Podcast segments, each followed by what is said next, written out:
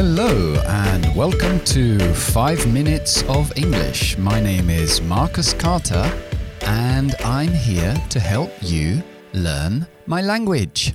Ok, hoy vamos a ver algo de vocabulario. Todos conocéis la palabra hate, me imagino que es odiar. Recuerden que después de esta palabra siempre usamos el verbo con ing.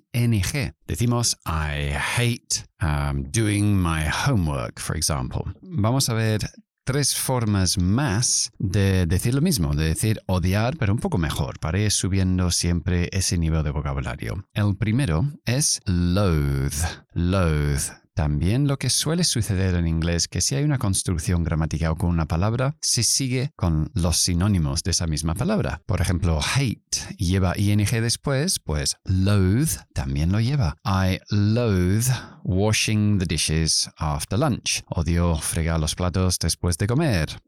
Otra forma de decirlo, que también es muy parecido a castellano, es de, de raíz latín, es detest. So detest, como detestar, creo que se dice en castellano. So I, también con ing. I detest going to work uh, when it's raining. Odio ir al trabajo cuando está lloviendo. Y la tercera forma es despise, que significa lo mismo. I despise having to stay at work longer than necessary. Odio tener que quedarme en el trabajo más tiempo de lo necesario. Así que tenemos hate, el más básico, loathe, detest and despise. Todas esas palabras con ing después y bueno, son palabras más avanzadas para vuestra caja de herramientas de, vocabulario. Ok, y el idioma de hoy es It serves you right. Serve como servir. It serves you right. Right como correcto. It serves you right. Quiere decir que um, you deserve it. Te lo mereces. It serves you right. Se tienes tú merecido. For example, I got up late this morning and missed the bus, so I had to walk to school.